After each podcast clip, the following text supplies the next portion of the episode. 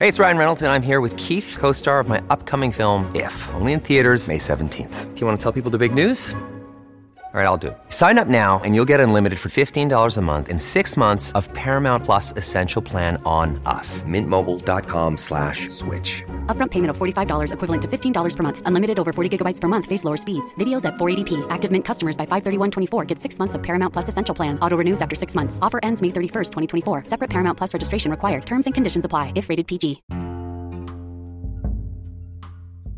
É preciso convencer seu subconsciente. E como o nosso subconsciente se convence? Utilizando silogismos para criar o apoio necessário para que, quando façamos a afirmação, ela seja aceita. Só que a afirmação sempre estará se referindo a algo que você deseja, e portanto ainda não é realidade para você. Seu consciente tenta estragar tudo quando pensa que não é verdade, que é uma mentira, mas é preciso lembrar que o grande segredo é que o subconsciente não faz escolhas, tudo que você afirma no consciente ela realiza. O fator que determina que você consiga manifestar o que quer que seja, é esse que vamos aprender agora. Seu consciente faz as escolhas, seu subconsciente não escolhe nada, apenas realiza aquilo em que você foca sua atenção. Seu subconsciente aceita qualquer pensamento formado em sua mente consciente. Tudo que você acredita conscientemente passa a ser uma espécie de ordem, de comando, ao seu subconsciente mas é preciso acreditar conscientemente. E seu subconsciente cumpre fielmente a tendência que você gera em sua mente, através de seus pensamentos. Assim sendo, quando você gera pensamentos de luz e de paz, será luz e paz que colherá em sua vida. Mas cuidado! Pensamentos negativos e sombrios também geram resultados sombrios e negativos. O subconsciente é um servo fiel, cumpre a tendência de nossos pensamentos da maneira mais apurada possível, e se não tiver meios para fazer, vai buscar. E soma forças com as leis do universo para que nossos pensamentos se manifestem no plano de nossa vida cotidiana. Não cabe ao subconsciente discriminar, escolher ou especular, ele apenas cumpre as ordens da mente consciente. Procure se lembrar que o teor de seus pensamentos é como uma ordem para o seu subconsciente. Podemos comparar o subconsciente como a terra fértil que aceita tanto a semente boa como a semente má. Qualquer pensamento que passe por sua cabeça cai na terra fértil de seu subconsciente, e em seu determinado tempo irá germinar, e você terão que lidar com a colheita. Sempre lembrando: a semeadura é livre, mas a colheita é inevitável.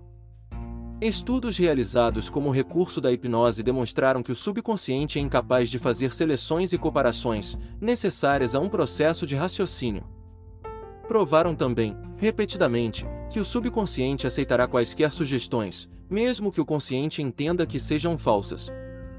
Tendo aceito uma sugestão qualquer, reage de acordo com a sua natureza. Mesmo sabendo todas essas coisas, compreendendo-as em nível consciente, nem sempre conseguimos evitar que pensamentos insidiosos, negativos, pouco construtivos, se introduzam em nossa mente. Como fazer para lidar com esse tipo de coisa? Mesmo que você tenha transmitido conceitos errados ao seu subconsciente, ainda há uma solução, ainda há uma saída. Você supera essa condição repetindo constantemente pensamentos construtivos e harmoniosos até que seu subconsciente os aceite. Ao aceitar seu subconsciente lhe permite a formação de hábitos novos e saudáveis, tanto em seu pensamento como trazendo manifestações em sua vida.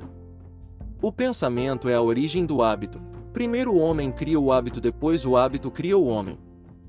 Não é preciso que tenha pensamentos especiais, pensamento comum, normal, corriqueiro, é suficiente para criar marcas profundas em seu subconsciente.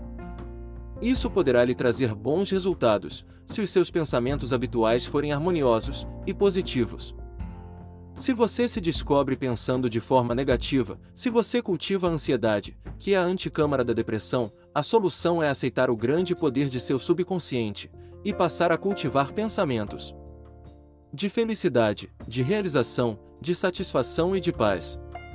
Seu subconsciente é criativo, e fará todo o possível para lhe trazer a felicidade, a realização e a paz que você lhe determinou. O subconsciente não escolhe o caminho a seguir, segue o que é determinado pela linha de pensamentos que você abriga em sua mente. A função de discriminar, fazer escolhas e tomar decisões pertence exclusivamente ao consciente. O subconsciente não opina, apenas cumpre. O bom ângulo dessa história é que o subconsciente não demonstra preferências nem incômodos, não questiona se o caminho a seguir é fácil ou difícil, o subconsciente apenas cumpre. Não há no subconsciente juízo de valor, ele não julga se alguma coisa é certa ou errada, nem questiona se o que está a fazer possa conduzir você a uma desgraça ou a um momento de felicidade. Ele é apenas um mecanismo, poderoso e formidável, que cumpre seus pensamentos sem questionar. Isso pode colocá-lo na vida que você sempre almejou, ou em maus lençóis, dependendo de sua maneira de pensar, portanto, cuide-se. Um autor irlandês chamado Joseph Murphy criou na Inglaterra, em Caston Hall, o Fórum da Verdade de Londres e a doutora Evelyn Fleet, diretora desse fórum, enviou-lhe um artigo publicado em um jornal londrino, que tratava dos efeitos da sugestão. Um homem que tinha uma filha que sofria de artritismo, repetia todos os dias para si mesmo que seria capaz de dar o seu braço direito para ver sua filha curada. Já sabemos que repetição de uma afirmação coloca o subconsciente em ação, e ele faz tudo o que pode para manifestar a afirmação que recebeu. Segundo o relato desse jornal, esse homem sofreu um acidente de carro e teve seu braço decepado à altura do ombro. Segundo o médico, nesse mesmo momento desapareceu o artritismo da filha. Como que uma coisa dessas pode acontecer, não sabemos.